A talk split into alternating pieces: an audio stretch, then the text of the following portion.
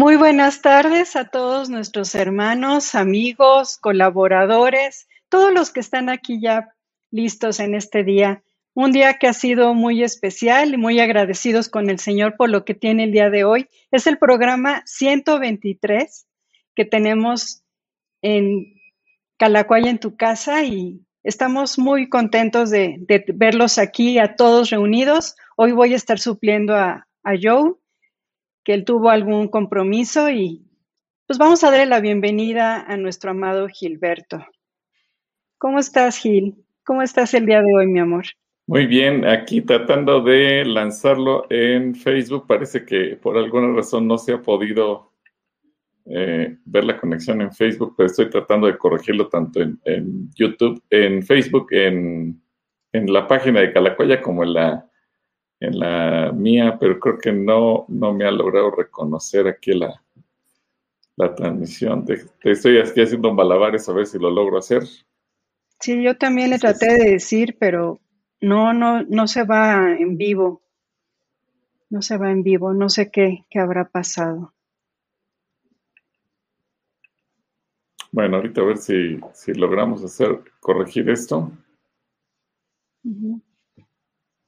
¿Cómo ha estado tu día el día de hoy, mi amor? Pues bastante interesante, bastante bueno, bastante atractivo, con, muchas actividades. Entonces, aquí ya listos para iniciar y con mucho gusto para toda la gente que nos está viendo. Así es, pues. Un saludo para todos. Pues hay muchos saludos de, de muchos hermanos, pero ¿qué te parece si empezamos orando para que el Señor tome tome en sus manos toda situación técnica que estamos, estamos aprendiendo y pues estamos muy contentos por lo que Dios nos va a hablar a cada uno en particular el día de hoy. Perfecto.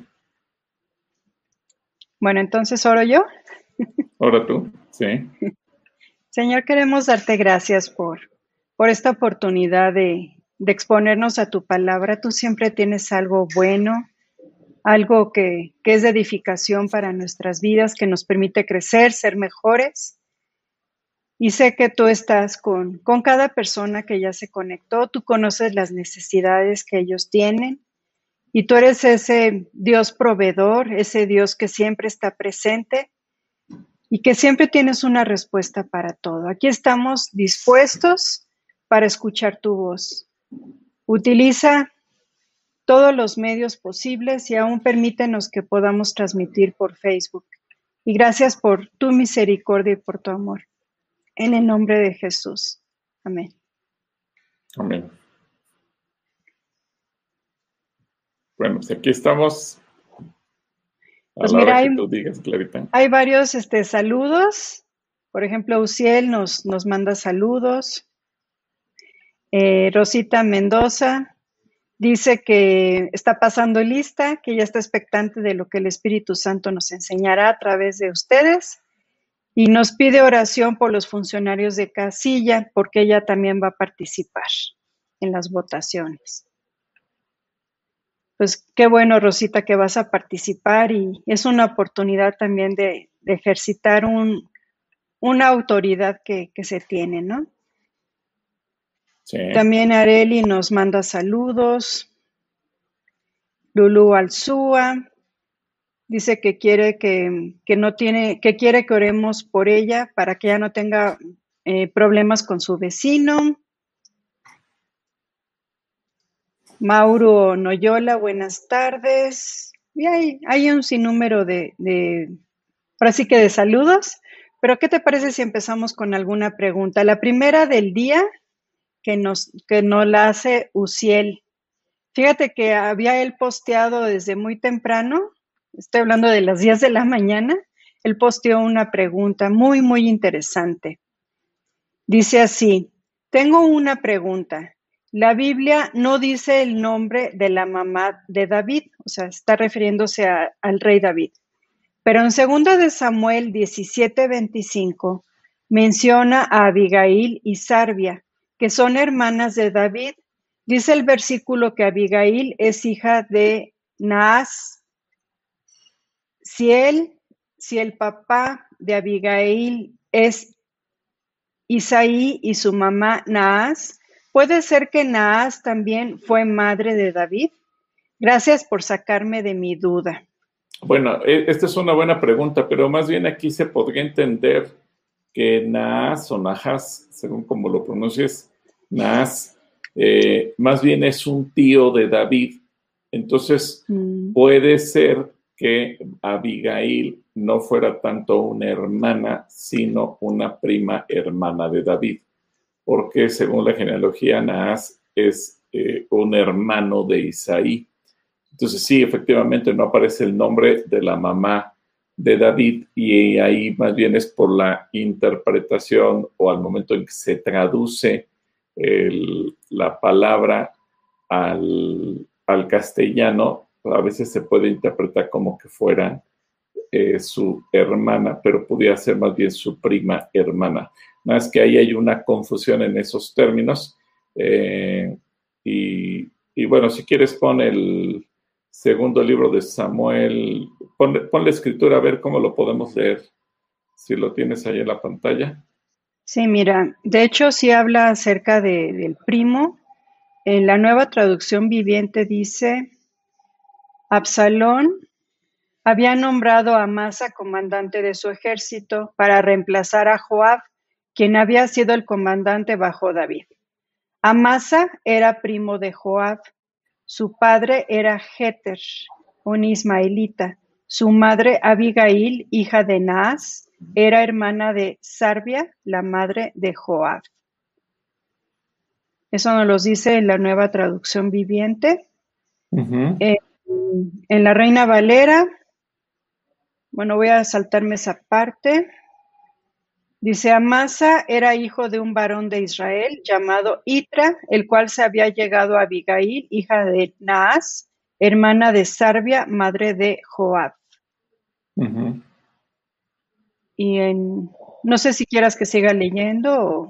Pues es que básicamente así, así lo traduce y sí se entiende como que eran hermanas, pero eh, entre los propios historiadores no se ponen de acuerdo y algunos suponen más bien que eran primas de David y obviamente los hijos eran, eran sobrinos, aunque ya en segundo grado, no eran sus sobrinos directos. Eh, recordemos que incluso después David, ya cuando está a punto de morir, le encomienda a Salomón que trate de buscar la manera de deshacerse de Joab por todo lo que hizo Joab al final de su vida y a lo largo de los años. Si bien era una persona de confianza de David, pero pues los diferentes acontecimientos llevaron a que David no terminara muy contento, que digamos, con, con Joab y le encarga a Salomón que se deshaga de él. Así que, pero este es un, un dilema que a los propios historiadores tiene vueltos de cabeza si, si eran primos o eran hermanos. Sí, un saludo para Uciel. Así es, Uciel, pues queda como una incógnita, pero eso es lo más, lo más seguro, ¿no? Que haya sido. Sí. Creo que arriba hay otra pregunta también a las 4.40, amorcito. Así que este lo pongo aquí, de Eli Cerecero. Ah, ok, muy bien, adelante, mi amor. Si quieres Esa no la vi, no la vi. Fíjate que a mí no me, no me apareció. Dice, Shalom mis hermanos, dice Eli Cerecero, los muertos antes de Cristo serán salvos, ya que no le conocieron. Gracias.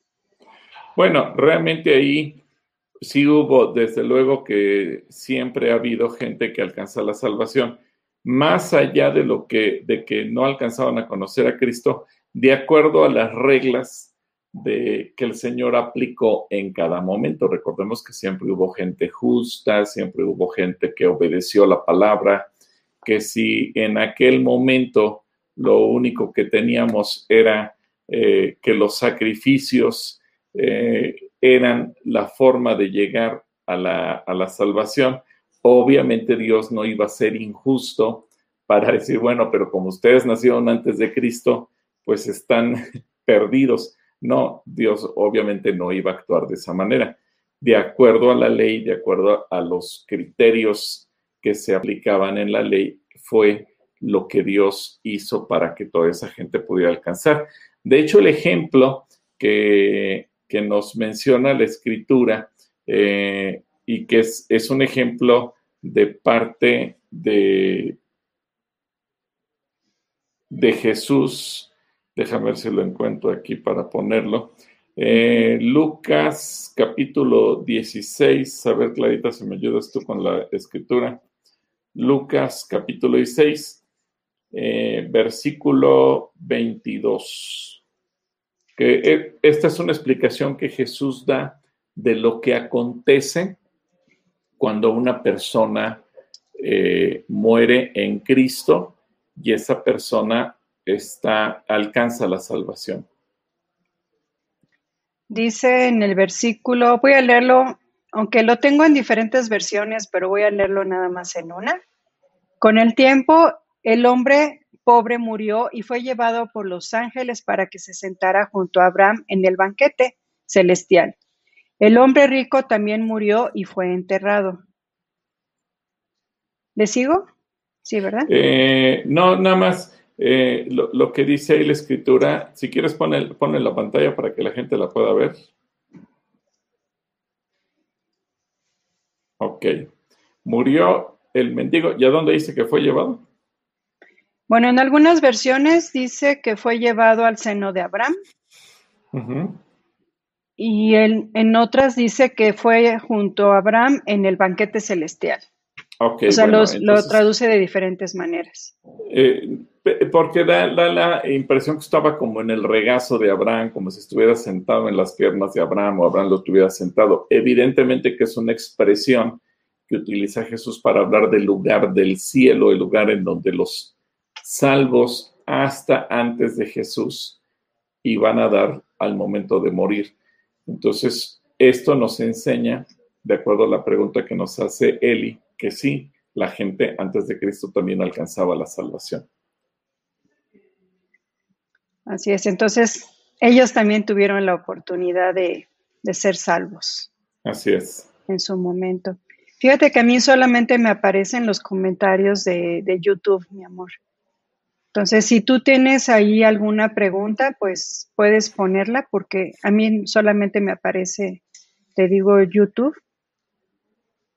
Ok, bueno. Eh, no, sí, de, de, hecho, ahorita ya Oscar está atendiendo el asunto de Facebook para lanzar la transmisión en Facebook y que nosotros no nos distraigamos. Gracias a Oscarín que nos está apoyando. Sí, ya lo vi. Muchas gracias, Oscar.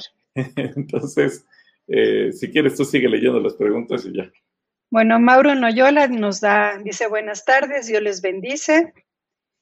Em, Margarita Mendoza dice saludos desde Guanajuato, extrañamos a Joe de Maggie y Sarita. Créeme que yo también lo extraño y bastante.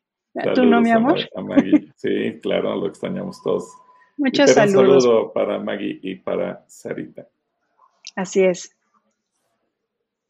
Ah, nos dice Areli que, que, le da mucho gusto verme y que gracias por mi vida y porque salí bien de la operación. De verdad, quiero agradecerles aquí a, a, la, a todos nuestros amigos que estuvieron orando por mí Créanme que yo soy la primera sorprendida con, la recuperación. Me siento bastante bien, o sea, no he tenido prácticamente molestias. Ya estoy haciendo vida casi normal, claro, con cuidado y saliendo a caminar, pero de verdad muchas gracias por su amor, por sus comentarios y sobre todo por su oración. Dios responde.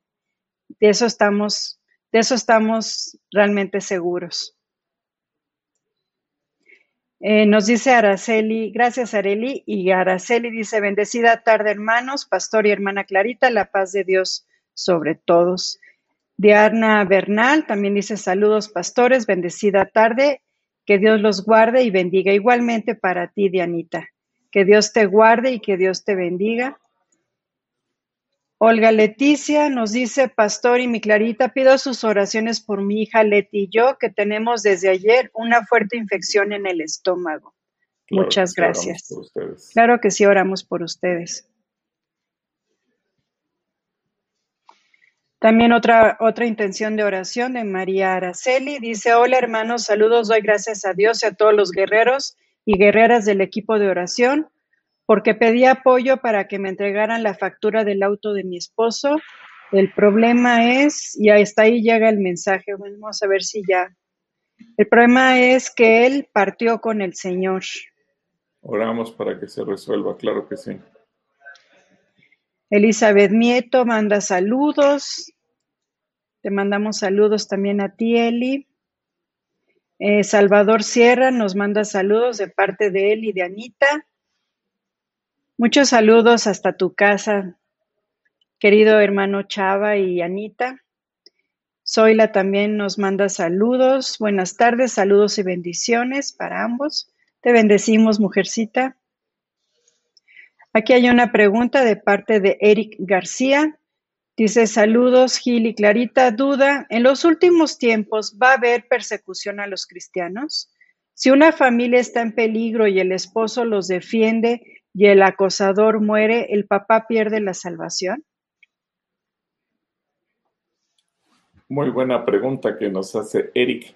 Bueno, la escritura obviamente no nos aclara ello, pero aquí lo que tenemos que mirar es eh, no responder, como dice eh, también todo el Nuevo Testamento, así lo dice Pedro, así lo dice Jesús, si te dan una mejilla, pon la otra, si paga con, el, con bien el mal que te hacen, si alguien te ofende, tú no tienes que pagar en la misma medida.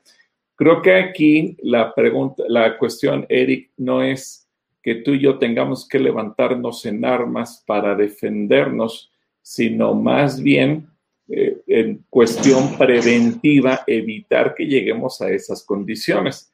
Pero la escritura también es muy clara. El Señor no vino a matar a nadie. Eh, el ejemplo es muy claro también cuando eh, Juan le preguntó a Jesús, Señor, ¿quieres que descienda fuego del cielo y consuma a los que no nos quieren atender. Y el Señor lo reprendió. Fíjate, Juan actuó en, quizás en legítima defensa, pero para el Señor eso no fue importante. No, no es que se estuviera defendiendo, es que le dijo, yo no vine a perder la vida de nadie, yo vine a salvar. Y ese es el punto, que nosotros no tenemos que mirar a la gente como eh, contraria o como enemiga o con deseos de venganza o de matarles o de hacerles daño, sino más bien tendremos que ponernos en la posición que nos corresponderá. Creo que el ejemplo también lo tenemos con la iglesia del libro de los Hechos, que tenían a Pablo, por ejemplo, que los perseguía, azotaba, metía a la cárcel, consentía en la muerte, pero nunca, nunca, nunca la iglesia estuvo dispuesta a hacerle daño a nadie. Creo que ese es el punto, no es defendernos matando y entrando a una guerra, sino buscando la salvación de todos. Buena pregunta, Eric, porque nos obliga a reflexionar sobre nuestras reacciones. Sí, sobre todo cuando somos a lo mejor viscerales o nos dejamos guiar por impulsos. Qué importante es ser manso y ser humilde, ¿no? Delante de justamente de nuestros perseguidores. Dice la palabra que que oremos por los que nos persigan, por los que nos ultrajan, que oremos por ellos y que los bendigamos. Yo creo que esa va a ser una oportunidad en, todo caso. Sí, efectivamente. Bueno, aquí nos pregunta una, una, pequeña que se llama Shalom, que tiene 13 años. Dice, tengo una pregunta. ¿Qué pasa con los animales cuando fallecen? ¿Se van al cielo como los humanos o no? Bueno, la Biblia no nos aclara eso. shalom, ahora sí que shalom, shalom. Eh, no nos dice la Biblia efectivamente a dónde van el alma de los animales cuando estos mueren. Pero obviamente el, problema no es... Amorcito, perdimos tu imagen. Sí, te escuchamos, pero perdimos tu imagen. Y ahorita regreso. Eh, la cuestión no es, eh, el juicio no es contra los animales, es decir, no es que Dios esté enojado con los animales, recordemos que la creación está padeciendo por causa de que nosotros somos los pecadores. En todo caso, la salvación no la pierden los animales porque los animales no hicieron nada para perder la salvación. Eso lo hicimos los seres humanos y, y los animalitos sufren por causa nuestra. La creación sufre por causa nuestra. Pero también nos enseña la Biblia que en la vida eterna también habrá animales y por eso es que dice que vamos a ver al león y al cordero y la serpiente estará junto al, al pequeño. Es decir, yo estoy seguro que en la creación vamos a ver animales. Ahora, la Biblia no nos aclara si serán los mismos que han existido y que murieron, o si Dios va a crear nuevos animales para cuando resucitemos. Yo no te puedo decir ni, una ni otra porque la Biblia no nos aclara y, y yo no quiero inventar algo que la Biblia no dice. Lo que sí dice es que en la vida eterna habrá animales y eso es algo que tú y yo nos da la esperanza de que sí los veremos, de que la vida no será tan monótona que no tendremos absolutamente nada. No, la vida eterna va a ser seguramente bastante, bastante entretenida y tendremos muchas cosas en que ocuparnos. Pero además, el, ahora sí que el león y, la oveja no se van a estar peleando ni se van a estar comiendo uno al otro, ¿no? Sino que vamos a tener pues, una, una vida diferente. Yo creo que ya lo, ya lo presenciaremos y ya lo tendremos. A lo mejor ahí veremos, no sabemos si veremos a nuestras mascotas, ¿verdad? Favoritas. Así es, así es. Quiero, quiero comentarles a todos, a todos nuestros amigos que tuvimos algo de problemas con la transmisión en Facebook, pero ya estamos conectados, ya estamos aquí.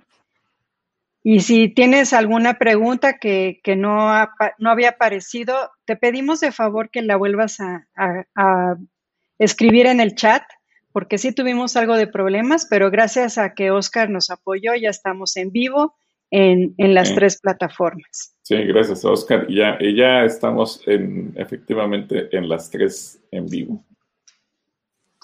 Sí.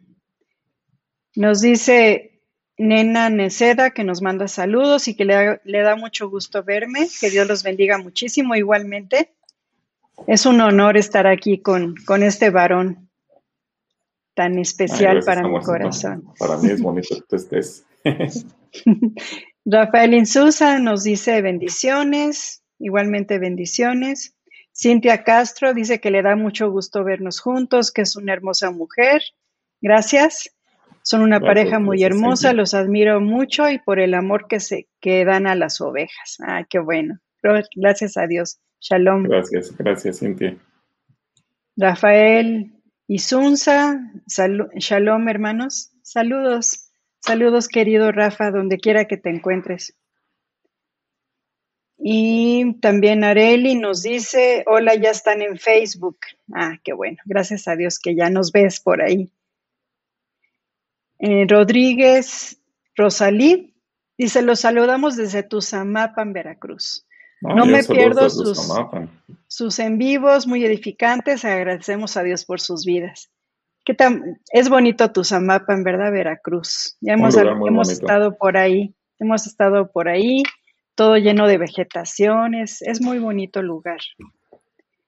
Rafael Insunza justamente nos pide oración por provisión y empleo para él. Estamos orando por ellos, sí. Vamos a orar por, al final yo creo que vamos a orar por todas las necesidades, ¿verdad, mi amor? Así es. Mónica Murillo nos está viendo desde Quito, Ecuador. Siempre son bienvenidos y sería un honor tenerles. Pues un día vamos a darnos una vuelta a Quito. Un día, un día esperamos verte en vivo cara a cara, como le dijo Juan a la iglesia, si te decimos a ti, Mónica, esperemos en algún momento poder estar por allá. Gracias, gracias por vernos y Dios te bendiga. Así es. Algún día nos veremos por allá y, podremos conocer ese, bello país. Pueblito Neria también nos, nos manda saludos. Dice que bendiciones. Dios les bendice igualmente. Hay muchos, muchísimos saludos también de Socorro, de Socorrito, que le, da mucho gusto vernos juntos, Elizabeth Nieto. Aquí nos pregunta Edith Alarcón que quiere una cita conmigo.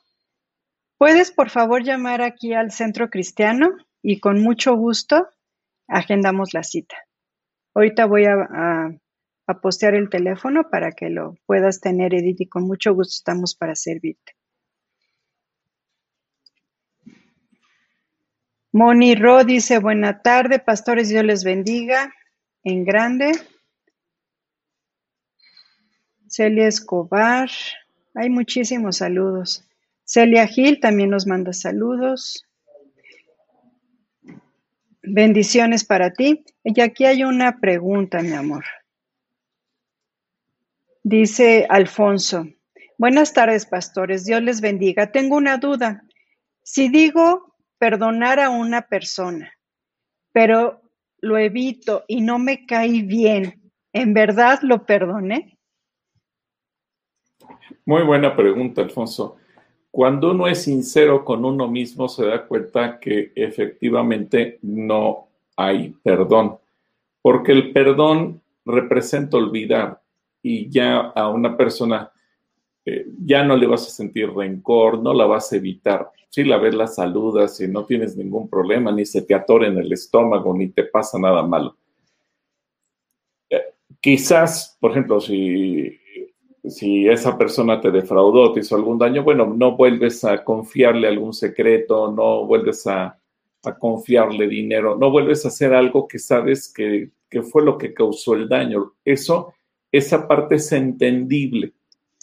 Vamos, a lo mejor tienes un empleado y ese empleado te robó y tú dices, ok, lo perdono, no le voy a cobrar, no quiero su daño, etcétera. Y si lo veo, lo saludo, pero obviamente no le vas a volver a dar dinero o, le vas a volver a confiar que maneje la caja o que haga alguna cosa, porque ya conoce su proceder y tú tienes que ser prudente y demás. Pero el perdón sincero olvida y, ya no guarda sentimientos en el corazón de tal manera que no, no, no experimentas una animadversión hacia cierta persona. Por eso es tan importante trabajar en esta área, eh, sobre todo en las relaciones de pareja, en las relaciones familiares, porque cuando hay perdón, pues el perdón nos va llevando a la restauración. A lo mejor en un empleo eh, dices, bueno, pues esta persona a lo mejor no la demando, no, la, no, no quiero su daño, pero pues hasta aquí llegó la relación laboral. Pero en el caso de una familia no puedes hacer eso. En el caso de una familia no puedes decirle a un hijo, ya no eres mi hijo, o a tu mamá, ya no eres mi mamá, o a mi a tu esposo, ya no eres mi esposa. No, en, el caso de una relación familiar se tiene que restaurar. Va a llevar trabajo, sí, pero no puedes tú evitar darle la vuelta, eh, tener una animadversión que digas me cae mal. No, eso lo tienes que ir despedazando, haciendo un lado, quitarlo. A lo mejor en ocasiones es necesario ser ministrados para sacar el resentimiento que pudiéramos traer, pero yo creo que ese punto, Alfonso, de ser sincero y decir, sigo guardando algo en mi corazón contra alguien, significa efectivamente, no lo he perdonado y entonces el problema lo tengo yo y yo tengo que ser libre de todo lo que estoy sintiendo. Bueno, yo podría agregar que, que el perdonar es una decisión y a veces también tiene que pasarse por un proceso. Sobre todo no sabemos cuál fue la causa de, la necesidad de pedir ese perdón, pero a veces hay situaciones que llevan mucho tiempo, que son problemas que se vivieron hace tiempo atrás y que cuesta trabajo restaurar, pero Dios tiene la capacidad de que si uno decide perdonar, Él puede ayudarte a, a sanar completamente hasta que llegue el momento en que veas a la persona y ya no sientas nada mal contra él. O sea, es un proceso en el que Dios restaura los corazones, tanto el de, el de la persona que ofendió como el, el ofendido, las dos, de las dos partes, el agresor y el agredido, y puede llegar a tener, dice la palabra que el amor cubre multitud de faltas. Entonces, en la medida en que uno tiene también amor y lo manifiesta, va, Dios va a ir sanando y va teniendo una restauración en esa relación. Nada más. Aquí hay una pregunta que, es como muy recurrente de parte de Domínguez García. Dice, hola pastores, tuve una charla con una hermana en Cristo y dijo que si se divorcia se puede volver a casar, ya que en ningún momento la Biblia las, nos cita que no se puede volver a casar. ¿Qué pensamos? ¿Qué piensas, amor, acerca de, esta pregunta? Como la, duda es si la Biblia lo dice, vamos a ver dos escrituras. Si quieres, ponlas en pantalla, Clarita. Primera, eh, perdón, la primera va a ser Mateo capítulo 19, versículo 9. Mateo 19, 9. Ahí para que vea Domínguez García que lo que dice Jesús, no solo la Biblia, porque a veces podemos decir, bueno, pero eso lo dijo la ley. No, aquí vamos a ver qué dice Jesús. Bueno, nos dice, y yo les digo lo siguiente, el que se divorcia de su esposa y se casa con otra, comete adulterio. A menos, a menos de que la esposa le haya sido infiel. Ahora, hay versiones como la siguiente que es la que está en segundo lugar, que agrega, si quieres no leas todo, pero sí agrega en la parte final que el que se casa con la repudiada. Repudiada adultera. Es decir, Jesús cierra toda puerta de, en, la, en la que el hombre o la mujer se quieran pasar de listos y decir, pues me divorcio y me busco otra persona, porque habla tanto el varón como la mujer, el, que es el que repudia como el repudiado o la repudiada, es decir, el que pide el divorcio como el que recibe el divorcio, si se vuelve a casar, automáticamente cae en adulterio. No lo decimos ni Clarita ni yo, no es la opinión del Centro Cristiano Calacuaya, es lo que dice Jesús. Y si lo que dice Jesús lo menospreciamos y decimos, bueno, pero yo mira que le voy a dar la vuelta. Mire, entonces creo que en vano nos decimos cristianos si no tomamos en serio las palabras de Jesús. Y hay otra escritura en 1 Corintios capítulo 7, versículos 10 y 11. Ahí vamos a decir la clarita que nos ayude, 1 Corintios 7 del 10 y 11.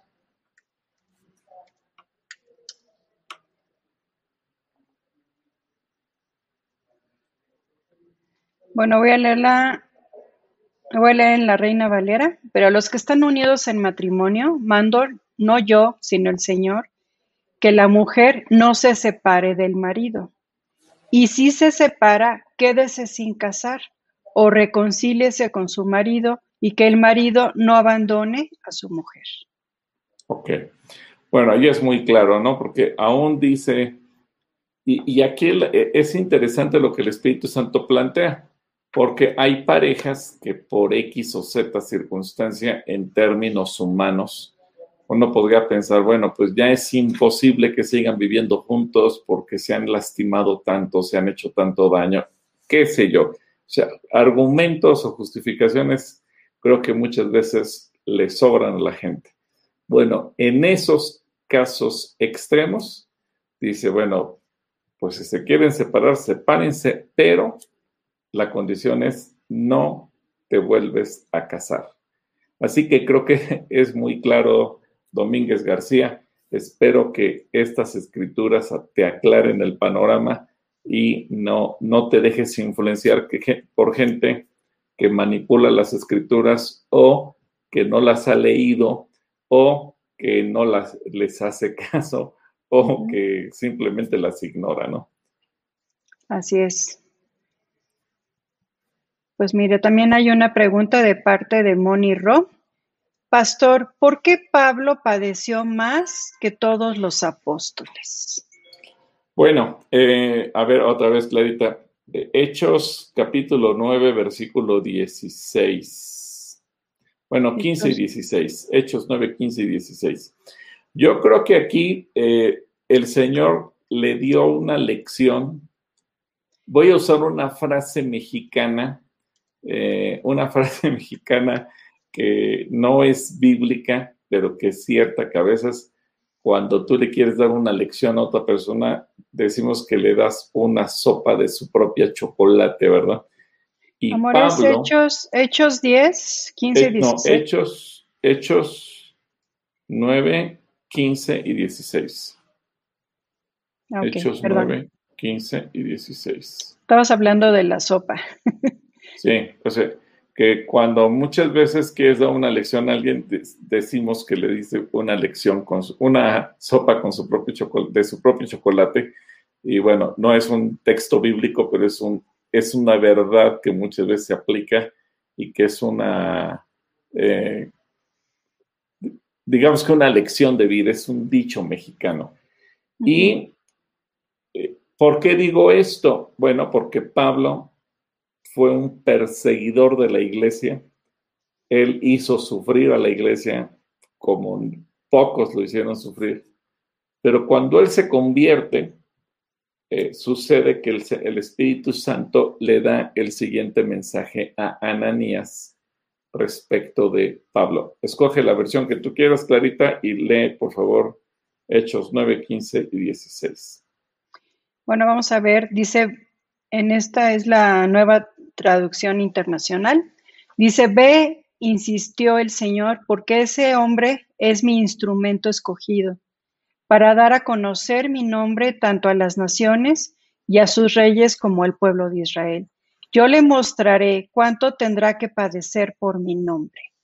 Ok, como aquí el Señor lo está mostrando, ¿verdad? Él, él hizo sufrir a la iglesia, bueno, ahora él va a saber lo que es sufrir por causa mía. Una lección que Dios le dio, si tú me preguntas fue justa o no fue justa, eso yo no lo cuestiono porque es una decisión de Dios. Entonces yo no, yo no puedo cuestionar las decisiones de Dios. Uh -huh. Esa fue la razón por la que Pablo sufrió. Desde que el momento en que se convirtió, Dios dijo, es necesario que él padezca y yo le voy a mostrar cuánto es necesario que sufra por causa de mi nombre. Él hizo sufrir a otros, el Señor determinó que desde el primer momento él también tuviera que sufrir. Así que de alguna o de otra manera, pues Dios trabajó con su carácter. Ahora, yo creo que no fue tanto una mala onda de parte de Dios hacia Pablo, porque Pablo eh, también hay que reconocer que tenía un carácter, un empuje, un temple, un dominio propio extraordinario. Tanto fue así que cuando lo, lo apedreaban y todos creían que estaba muerto, él, él, en cuanto volvía en sí, se recuperaba de sus heridas, de los golpes y tenía ánimo para caminar, lo primero que hacía era regresar a la ciudad donde lo habían sacado eh, creyéndolo muerto y él seguía predicando. Creo que pocos seres humanos podrían ser así de testarudos, de decir, pues no importa que me golpes, aquí estoy de nuevo. Y bueno, eso, eso yo creo que con un propósito Dios lo hizo. Eh, hubo otros discípulos que salieron huyendo, otros que murieron antes, otros que a lo mejor eh, en cuanto comenzó la persecución se callaron. Yo no sé, pues seguramente hubo de todo, pero Pablo es un ejemplo de alguien que no se doblegó ante la persecución. Así que espero que esto te ilustre un poquito en ese sentido. Moni, que Dios te bendiga. Así es un hombre muy fuerte, ¿no? Muy valiente, muy esforzado. Sí. Así es. Te bendecimos, Moni, donde quiera que te encuentres. Ángel García dice que pide oración para, para él y su familia y que no se alejen de Dios y sanidad para su cuerpo. Perfecto, oramos por ello, Ángel. Edith nos te da, da muchas gracias por la respuesta. Arcelia Castro dice que, que, Dios nos bendiga en gran manera. Amén. Igualmente. Victoria Luna nos, nos saluda y dice que le da mucho gusto vernos juntos pastoreando. Que Dios nos guarde y bendiga. Muchas gracias, Vicky. Aquí hay una pregunta de parte de Laurelena. Dice, bendiciones, hermano, hermanos, qué gusto verlos y verlos bien. Ay, gracias a Dios. Gracias. Tengo una pregunta. ¿Puede uno como cristiano ser presa de brujería, satanismo y cosas así? Bueno, si alguien te hace brujería, satanismo, no, porque el Espíritu Santo te protege. Tú eres una persona que al estar eh, en el orden delante de Dios no hay ningún problema. Si tu vida espiritual está, eh, está tibia, está fuera de lugar, está eh, con problemas, pues obviamente sí pudiera haber algún tipo de problema. Eh, y otra vez, eh, Hechos capítulo 19, versículo, Hechos 19, versículo 13, Hechos 19, 13 hasta el 16. Hechos 19 del 13 al 16.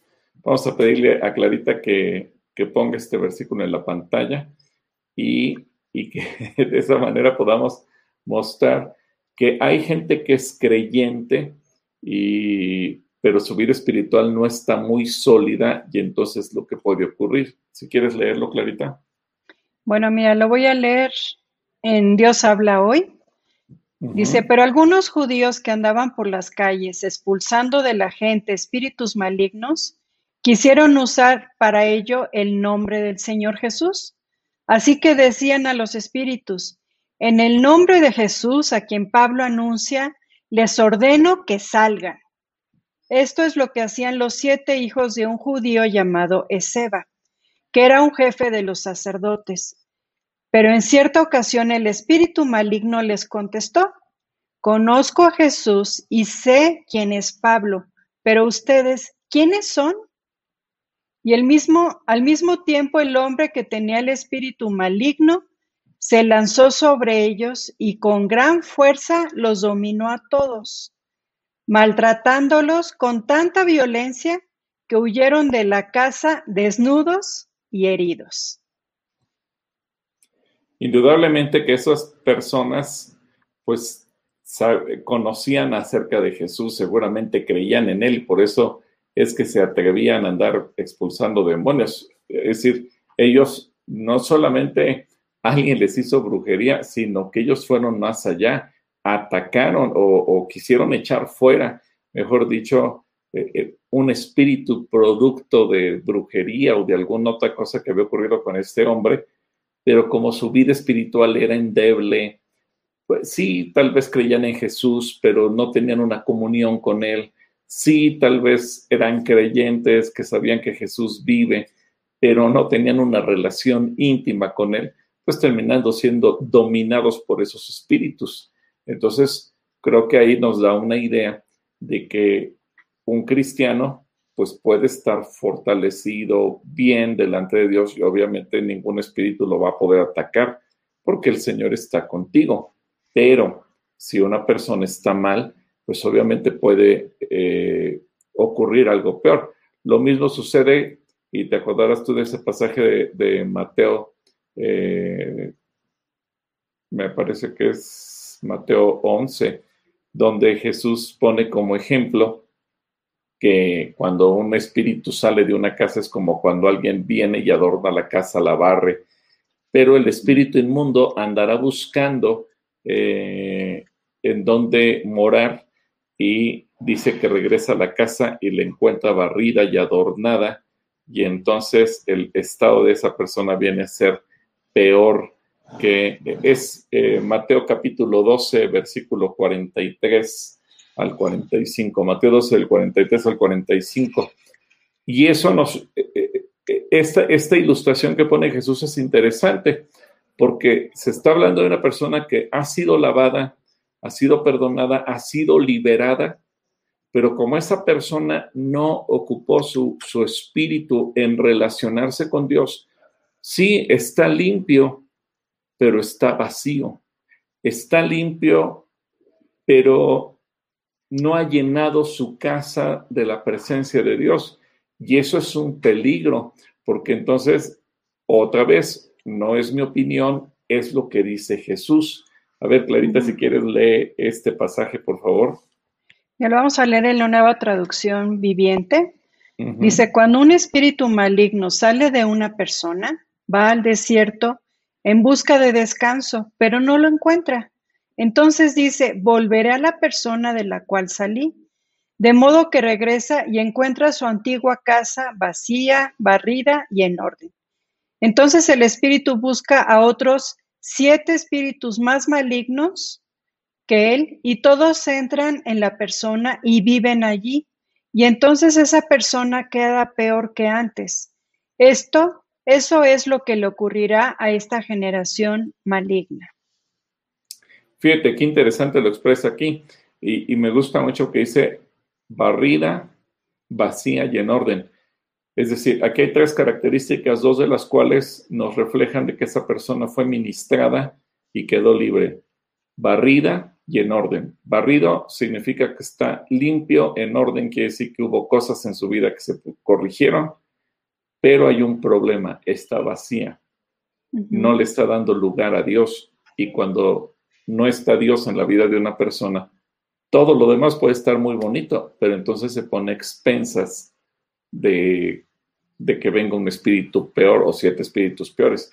Entonces, en respuesta o en resumen a la respuesta a Laurelena, una persona cristiana íntegra que está caminando con Dios no tiene nada que temer. Una persona que se dice cristiana, pero que su relación con Dios es nula, ahí sí hay que temer. ¿Sí? Así que un saludo, Laura. Dios te bendiga.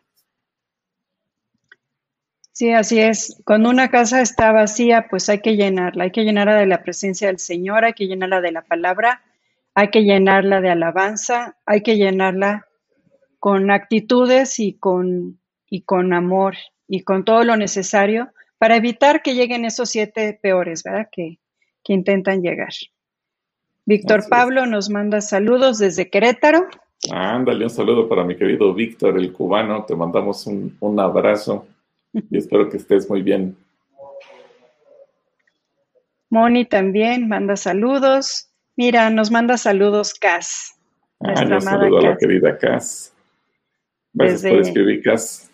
Dice un abrazo enorme a los dos. Gracias por compartir con nosotros su sabiduría. Son mi pareja favorita. Gracias, Cas. Yo también quiero decirle a Cas que, que tú eres mi, mi amiga favorita. Y a Gil, que tú eres mi persona favorita, Gil. Gracias.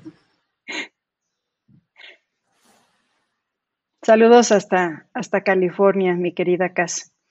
Paco Cerdeira dice, buenas tardes, ¿qué tan bueno será ponerse la vacuna de COVID? Bueno, pues póntela. Yo creo que, mira, si bien no es la solución única y exclusiva y perfecta, sí es un gran avance tener una vacuna que nos ayude de alguna manera a avanzar y proteger. Eh, una vez más, ya hemos hablado mucho de este tema, pero creo que Israel es un ejemplo extraordinario. Ellos pasaron a semáforo verde solo y solo hasta que llegaron al 92.5% de la población vacunada. Ahorita mismo están haciendo pruebas para poder vacunar a los niños y adolescentes y que puedan entrar el 100% a la, a, la etapa de vacunación. Eh, históricamente, Paco, todas las enfermedades, todas las pandemias, desde que se tiene registro, se han logrado controlar hasta que se descubrió la vacuna para contrarrestar ese mal. Históricamente siempre ha habido también rechazo de la sociedad hacia las vacunas. Hay quienes han pensado que las vacunas eran producto de la brujería en la antigüedad, de los alquimistas, etcétera, etcétera, porque no se le consideraba algo serio. Hoy tenemos otras teorías del complot y cosas por el estilo, pero yo creo que así como las vacunas han salvado al ser humano de enfermedades como la peste, la rubiola, la varicela y muchas, muchas otras enfermedades más. Y estoy seguro, Paco, que a ti chiquito te vacunaron y que si tú tienes hijos también vacunaste a tus hijos. Eh, pues ahora nos toca vivir una etapa en donde surge una nueva enfermedad que se descubrió que es eh, pandémica, es decir, es una epidemia que se contagia muy fácilmente cada 100, 110 años en promedio, el mundo entero ha padecido pandemias. Eso lo registra la historia. Pero también entendemos que siempre la respuesta han sido vacunas. ¿Cuánto han tardado las vacunas? En la antigüedad obviamente tardaban muchos años en conseguir una vacuna. Hoy la tecnología y la ciencia ha avanzado muchísimo más. Ya no se siguen exactamente los métodos de antaño. Eh, la, ciencia evoluciona y se multiplica exponencialmente. eh, prácticamente cada dos años se está duplicando el conocimiento del ser humano. Así que vivimos en una época también donde, gracias a Dios, no tuvimos que esperar 10 años a que apareciera la vacuna del COVID. Apareció relativamente muy rápido, para asombro de todos. Y yo sé, eh, hay estudios que demuestran que este virus ha estado cambiando y que este virus eh, se puede modificar y que aparecen nuevas cepas y que a lo mejor las vacunas no protegen contra todas las cepas. Pero mira, eh, si por lo menos tenemos una protección del 90%, creo que es bueno.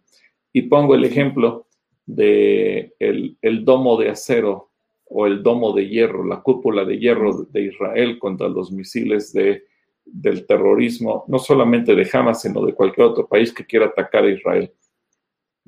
Estadísticamente, el domo de hierro tiene una efectividad del 90%. A lo mejor la pregunta sería, ¿valdrá la pena que Israel invierta en un domo de acero que solo protege el 90%? Desde luego, porque si tú viste las estadísticas de 5.000 cohetes que lanzó Hamas, 4.500 pudieron ser detenidos por el domo de acero. dice, claro que valió la pena. Que los otros 500 cruzaron e hicieron daño, bueno, pero es, quizás el daño es, es menor que haber recibido 4.500 bombazos más. Y creo que lo mismo sucede para nosotros. Eh, es, es pensar en que si no nos ofrece un 100%, por lo menos un 90% de protección que nos está ofreciendo, nos permite vivir más tranquilos y poco a poco en la medida que la población se vacune y que seamos más los que estemos vacunados, pues llega un momento en que ya no tengamos que traer literalmente nuestro cubrebocas con nosotros, ¿no? Yo aquí tengo el mío y, que podamos vivir sin la molestia de tener que andar cargando uno, sino regresar a una normalidad, sí, lavándonos las manos y con toda la higiene que tú gustes y mandes, pero creo que, que es molesto a todos los donde uno va a tener que andar con un cubrebocas, pero por el momento, mientras no toda la gente esté vacunada, así estaremos. ¿Sabes una cosa, Paco? Es mejor vacunarse que no vacunarse. Entonces, la recomendación es hazlo, no tiene ningún problema. Realmente puede dolerte un poco el brazo, a lo mejor puedes tener algún síntoma leve, pero es mejor hacerlo que no hacerlo. La recomendación es que sí te la pongas. Gracias, Paco, por, por comentarnos, hacernos esta pregunta. Un saludo, Paco, donde quiera que estés. El Imuam dice que buenas tardes, que qué bueno que ya estoy de regreso, recuperada. Gracias a Dios y gracias a la oración. Aquí nos dice, Dios los bendiga, hermano, y espero pronto nos visite en CC Pachuca. Claro que sí. Eh, Arcelia dice, gracias por sus enseñanzas muy edificantes para nuestras vidas. Aquí hay un testimonio de parte de Victoria. Dice, doy gracias a Dios por la vida de Jorge Alberto Díaz Chávez, quien tuvo un infarto. Ayer lo opera, le operaron y gracias a Dios todo salió bien. La honra y gloria para nuestro Señor Jesucristo. Oraremos por la recuperación de Jorge Alberto, claro que sí. Fer nos manda saludos, dice que nos quiere con todo su corazón. Nosotros también te queremos, nosotros Fer. queremos mucho, Fer. Espero verte pronto. Ay, para darnos un abrazo, para darnos un abrazo. Gracias por tus bendiciones. Ruth Callejas dice bendiciones, pastores. Gracias, Ruth. Te mandamos bendiciones también a ti. Antonio Arenas, bendiciones para toda su familia hoy y siempre. Es un placer escuchar a ustedes. Que Dios los bendiga usando, que Dios los siga usando su ministerio. Les amamos. Saludos cordiales. Saludos, Antonio, donde quiera que estés. Olimpia, nos dice acerca del perdón. Muy interesante eso del perdón. Si tú perdonas, pero la persona es intolerante y ella es la que rechaza, así me pasa con una hermana en Cristo. Ella constantemente busca cómo molestar. Es una hermana muy difícil. Bueno, alguien dice que son los hermanos alfileres, ¿no? Que como si todos los cristianos fueran globos, pero el alfiler siempre está pinchando a los demás. Bueno, pues al final de cuentas yo creo que el, punto aquí es, tú debes saber con qué personas debes también ser prudente, guardar una distancia en cuestión de una relación, sobre todo cuando una persona ya te ha lastimado muchas veces. Pero por otro lado, Jesús también nos enseña, el perdón no tiene límite, por eso dice que perdonaremos 70 veces 7. Claro, en el lado práctico, para que tú evites lastimarte, pues tú sabrás si con una persona es imposible llevar una amistad, está bien, ya no voy a procurar ser su amigo o fomentar una amistad, pero sí quiero sacar todo mal sentimiento en mi corazón para que cuando le vea, pues por lo menos no sienta nada malo, sino lo pueda bendecir sinceramente aunque no tengamos una amistad ya de por medio. Un saludo, Olimpia.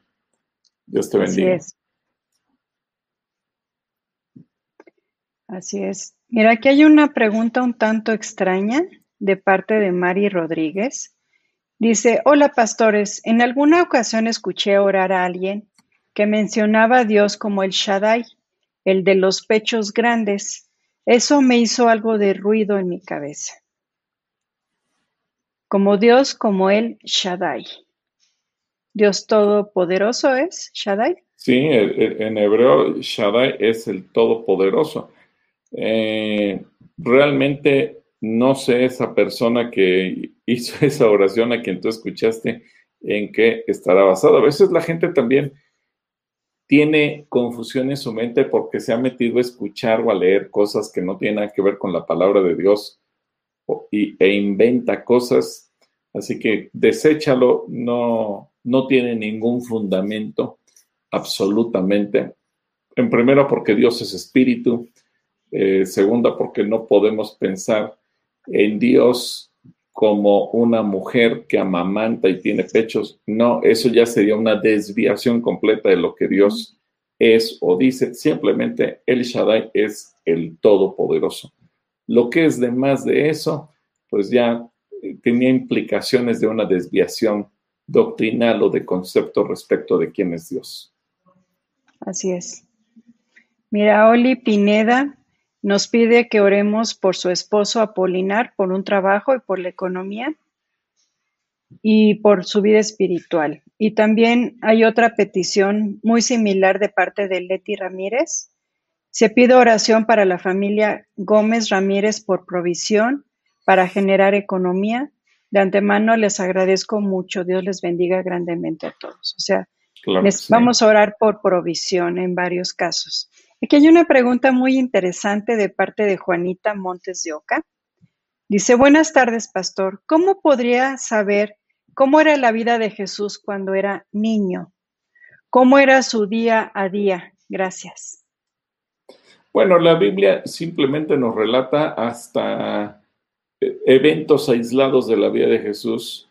Eh, realmente no nos dice mucho de cómo era su niñez. Por lo que leemos en Lucas 2, cuando cumple 12 años, pues obviamente Jesús actuó como niño, como adolescente de 12 años, pero no nos da más detalles, porque yo creo que la vida de Jesús ha sido una vida normal la cuestión es que hemos nosotros recibido a lo mejor por medio de películas y de fantasías ideas falsas respecto de quién es Jesús. Pero pues no le hagas mucho caso a ello. Realmente yo creo que lo interesante es entender que Jesús tuvo una niñez normal, que a la edad de 12 años actuó como un adolescente porque no le avisó a sus papás que se iba a quedar o quería quedarse con los sacerdotes no estaba haciendo nada malo, él está, está aprendiendo acerca de la palabra de Dios. Y, simple y sencillamente pasan los años hasta que cumple 30 años y el Señor entra al ministerio. Todo lo que hay de más de eso es fantasía, son ideas que se les ha ocurrido a los escritores, pero que realmente no tienen nada que ver con la realidad de quién es Jesús y cómo vivió aquí en la tierra. Y yo creo que la Biblia no lo dejó registrado porque su vida fue tan común, tan normal como la de cualquier otro, que no, no invierte tiempo en ello. ¿sí? Que Dios te bendiga, Juanita. Espero que con esto quede respondido, Juanita. Saludos. Nos pide oración Corina por su nieta, que es Fer ML, que el domingo es su cumpleaños. Y dice que su deseo es vernos a nosotros, que nos quiere mucho, que somos sus padres espirituales. Que ah, Dios, nos, Dios nos bendice. Pues sí, si vemos a Fer con mucho gusto y, eh, y, a ver qué hacemos para orar con ella y, darle algo en particular a Fer. Pero bueno, eh, esperamos que este, este domingo sea posible verla y llorar con ella por lo menos. Pues te mandamos desde ahorita, Fer, un, un abrazo de esos que truenan los huesitos y te queremos mucho. Muchas felicidades. Eh, Carolina Palomino nos manda muchas bendiciones, lo escribió varias veces, entonces quiere mandar muchas bendiciones. Aquí hay una, una petición de oración de Olimpia Sandoval, está muy largo, pero dice en específico que quiere que oremos por sus hijas y por su nieta que están en la adolescencia y y que a veces se manejan con chantaje, con espíritus, con depresión, con benrinche. Y todo porque un gato se fue de la casa, etcétera. Es una, una situación así como, como que no se resolvió y empezó a haber berrinches, pues actitudes de, niños y de adolescentes, ¿no? Sí, bueno, vamos a orar por ella, claro que sí. Estaremos orando por tu hija. Claro que sí, Olimpia. por sus, dice que por sus hijas y por su nieta. Ok. También Gloria Ramírez dice que, que oremos por trabajo y provisión familiar. Claro que sí. Eh, Carolina Palomino nos, nos manda saludos. Aquí ellos te mandamos saludos y, y, también nos da gusto verte. Bueno, leerte por aquí que no la podemos ver. Domínguez García dice, ¿cuántas veces has leído la Biblia, pastor? Para que llegue a, esa, a ese grado de que cada pregunta se le viene rápido la cita bíblica. Jeje. bueno, yo creo que es la práctica ya.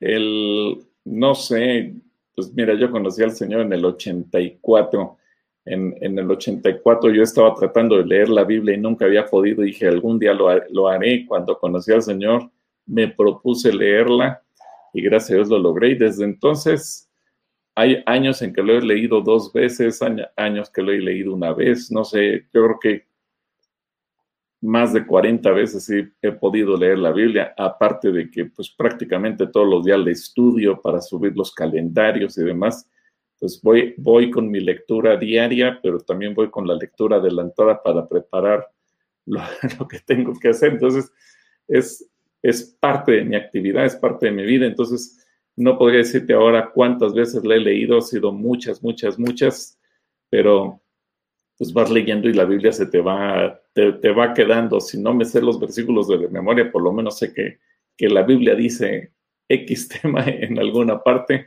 y el Espíritu Santo es el que nos ayuda a recordarlo. Así que aquí estamos para servir. Así es.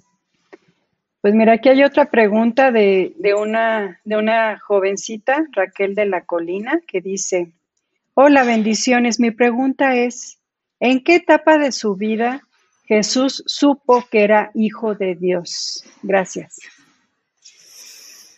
Muy buena pregunta. En realidad, la Biblia no nos dice en qué momento Jesús lo supo, eh, pero seguramente fue muy pequeño porque justamente en Lucas 2, cuando él tiene 12 años y sus padres lo molestan, lo, regañan eh, porque lo encuentran sentado en el templo preguntándole a los doctores de la ley, a los maestros, eh, y todos lo están escuchando, su padre y su madre lo, reprendieron como cualquier papá y mamá reprenden a, un hijo, pero Jesús les dijo, en los negocios de mi padre me es necesario estar. Y Jesús lo dijo no como, como nosotros pudiéramos conceptualizar que Dios es mi padre porque me ama, me adoptó y me hizo su hijo. Jesús tiene claro que su padre es Dios y que Él es su hijo y tiene claro que Él tiene la, eh, la naturaleza divina, que no abusó de ello es otra cosa, pero que Él llegó al punto mismo de entenderlo, de conceptualizarlo, tal cual también a través de, el Evangelio de Juan lo explica cuando está dando ese mensaje magistral y todos le dicen, oye, tú no tienes ni 50 años y, dices que eres más viejo que Abraham. Bueno, e, es que Jesús sabía quién es Él. Y, yo creo que ese concepto que maneja en Lucas 2, eh, posiblemente, y ahorita que hace la pregunta Raquel, y se me hace una pregunta muy interesante, posiblemente por eso quedó registrado ese pasaje, a diferencia del resto de su infancia porque muy probablemente a los 12 años Jesús comprendió, tomó el uso de razón, de conciencia, de que Él es hijo de Dios. Así es. Y bueno, Clarita, ya tenemos que terminar, ya son 18.21, así es que... Sí, hay un chorro de preguntas. Estoy viendo cuál, cuál escojo, mi amor, porque de veras hay unas muy, muy buenas. Y Raquel, Qué bueno que preguntas. Nosotros nos gustan ese tipo de preguntas así de, jovencitas como tú. Gracias por preguntar. Ay, hay, hay muchas necesidades de oración y muchos aspectos. Mira, Blanquita Sánchez nos, nos comenta, Pastor, mi esposo partió con el Señor hace dos meses. Vivimos casados por casi 30 años, solo por el civil. Sé que no debió de ser así, y eso me atormenta, por él y por mí, por lo que Dios decidirá con ambos. ¿Cómo puedo saber de qué forma redimir este hecho? Bueno, mira, Blanquita, eh, sí, le lamentamos mucho tu pérdida y oramos para que Dios sane tu corazón. Eh, realmente tú no puedes hacer ahorita nada por tu esposo. Lo que confiamos es que él al final de su vida haya podido pedirle perdón a Dios y que haya podido eh, acudir a su misericordia por medio del arrepentimiento.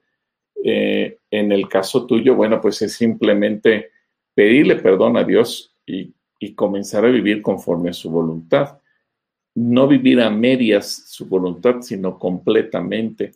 Eh, y por lo demás, pues yo te recomiendo que tú tú desahogues tu corazón delante del Señor para que Él, Él pueda limpiar, sanar y poner en ti una convicción de paz y que esto no se convierta en un tormento el resto de tu vida. No, tú tienes que desechar eso, porque al final de cuentas tú tienes que venir delante del, Padre y dejar que el Padre te abrace, que el Padre te sustente, te consuele, te ministre y tú puedas experimentar su amor. ¿sí? Te mando un abrazo, Blanquita, que Dios te bendiga. Blanquita, te mandamos un saludo y Dios está contigo, Él, él se encargará de, de traer ese consuelo a tu corazón. Vamos a estar orando por ti, Blanche, vamos a estar orando por ti. Y Cintia Castro nos hace una pregunta relacionada con la transmisión pasada que, que, estuvimos en el Arca, ¿te acuerdas? En el Museo del Arca. Sí. Dice, viendo la transmisión del Arca, recuerdo que una vez haciendo mi clase para los niños sobre el tema, encontré que posiblemente el estado de inactividad que conocemos como hipernación se desarrolló en los animales que estuvieron en el arca. Bueno, eh, eso podría ser una teoría, pero no creo, Cintia, que, los animales hayan estado dormidos más de un año. Más bien, eh, yo creo que esa, esa, a mí me gustó mucho eh, la idea de suponer que realmente entraron cachorritos al, arca por una razón, porque eh, iban a ser animales reproductivos. Recordemos que los animales se reproducen muy jóvenes y que desde cachorritos los animales pueden vivir lejos de la mamá. Así que eh, pensando que eran las especies animales que iban a poblar la tierra, tal como se fue conociendo a lo largo de los siglos. Posiblemente nosotros no conocimos todas las especies animales porque muchas desaparecieron a lo largo de la historia, pero seguramente fueron cachorritos y con cachorritos tú no tienes ningún problema. hay gente que ha tenido cachorritos de león, de tigre, de cualquier tipo de animal, y creo que eso, eso es fundamental. ¿sí? Permíteme, creo que. Sí, otra vez te pusiste en, ahora sí que en verde. Estás en verde, mi amor. Sí, sí. Bueno, ahorita, ahorita lo arreglamos. Aquí hay una propuesta por parte de, bueno, mientras vamos a saludar a Paco, que da las gracias por la respuesta a su pregunta. Y nos pregunta también Zoila Murillo, hablando de Israel, si ya estamos vacunados, ¿habrá viaje a Israel para el próximo año? Pues mientras Gil se, conecta, te quiero decir, Zoila, que, que México no está todavía eh, como catalogado para visitar Israel. Estamos en los últimos lugares para poder ser, para poder ir a Israel. Y tenemos que considerar el que todos los mexicanos estemos vacunados para que podamos salir de eso. Es que nos pregunta Zoila Morillo que si ya estamos vacunados, que si podremos hacer viaje a Israel el próximo año. Eh, no, todavía no. De hecho, hay un comunicado oficial del gobierno israelí, efectivamente, y México está entre los países vetados eh, no porque les caigamos gordos los mexicanos, no, sino porque para Israel o para su sistema de salud, México es de los países que ha manejado mal la pandemia eh, y en la misma condición está Brasil, en la misma condición está Sudáfrica, en la misma condición está la India y tres o cuatro países que ahorita no recuerdo exactamente cuáles son, pero creo que esto se va a cambiar en la medida que México maneje mejor el asunto de la pandemia en cuestión de vacunación y vayamos verdaderamente caminando en ello. Mientras no podemos hacerlo, y como ellos sí ya tomaron en cuenta lo del pasaporte verde y demás, creo que sería muy complicado el, el, tratar de hacer un viaje cuando no toda la gente ha sido vacunada. Así es. Sí. Así es. Pues Clarita, creo que siga es tiempo de terminar, ya son casi seis y media y... Hacemos una última pregunta, ¿cómo ves? Bueno, una última. Una última. por toda la gente que nos está pidiendo oración y gracias a los intercesores que nos apoyan para ver todas las intenciones. Pues mira, hay Pequis, Pequis Martínez, que nos hace una pregunta como mujer. Dice, hola hermanos, me comentaba una hermana que es malo maquillarse, teñirse el cabello vestir con pantalón o cualquier ropa que defina nuestra silueta, porque somos piedra de tropiezo para los que apenas están conociendo a Dios. Porque al ir a la iglesia nos van a estar mirando y que la palabra dice que tenemos que vestir decorosamente. Ella no se maquilla y usa ropa muy holgada. ¿Es verdad? Gracias, Dios les bendiga. Bueno, no, no, no. Yo creo que al contrario, mira, se ha tomado algunos pasajes y se han distorsionado respecto a lo que Dios dice. Ciertamente se le da preferencia al corazón que a los vestidos y demás, pero hay muchos pasajes en la Biblia que, por ejemplo, nos hablan de el arreglo de la mujer eh, y como algo que Dios también reconoce y exalta, especialmente muchos pasillos, muchos eh, pasajes del Antiguo Testamento, en donde eh, se refiere cómo la mujer tenía su, sus, su maquillaje en aquel entonces. Y creo que, que, Dios no está peleado con ello. Dios no, no lo ve como algo malo. No. Posteriormente el apóstol Pedro lo que aclara es que el, el vestido que a Dios le agradece, el del corazón, pero eso no significa que una mujer tenga que estar fachosa o, que se vea como enferma. El propio Jesús lo dice cuando habla, y creo que el, término maquillaje eh, es, es, es, muy interesante, eh, y ahí vamos a ver como última escritura, eh, a ver, Clarita, cuando Jesús habla del ayuno, A ver, pon Mateo, capítulo, Mateo capítulo 6, versículo 17. Mateo 6, 17. No lo leas en la Reina Valera, ponlo en otra versión o alguna otra versión, porque fíjate bien, eh, esto eh, cuando una persona no se maquilla, decimos que es así como cara lavada, ¿no? Que solamente se lavó la cara y ya. Pero Jesús dice que cuando ayunes, pues te arregles, te unjas, y eso tiene que ver con el arreglo personal, que nadie note que estás ayunando, sino que te puedas ver bien. A ver si quieres. Me dice en la, esta está interesante en nueva versión internacional. Pero cuando tú ayunes, perfúmate la cabeza y lávate la cara, para que no sea evidente ante los demás que estás ayunando, sino solo ante tu Padre que está en lo secreto, y tu Padre que ve lo secreto, que se hace en secreto, te recompensará. Ok. Eh, la cuestión es que eh, dependiendo cómo se entienda la palabra original del griego, posiblemente en el castellano, cuando fue traducido primeramente, no había la palabra maquillaje, sino que hablaba la parte de perfume, de arreglo, por eso hablé de la unción, que tenía que ver eh, con el aceite, lo que hoy conocemos como la, crema o cualquier otra cosa. Ahora, eh, la ropa es una cuestión cultural, sí hay que vestirse decentemente, indudablemente, pero también hay que entender eh, que la, la ropa ha ido cambiando al paso de los años. Es decir, eh, podríamos pensar en las túnicas en tiempos de Jesús, en tiempos del apóstol Pablo, incluso en tiempos de Abraham y más atrás, en qué momento se dejaron de usar las túnicas.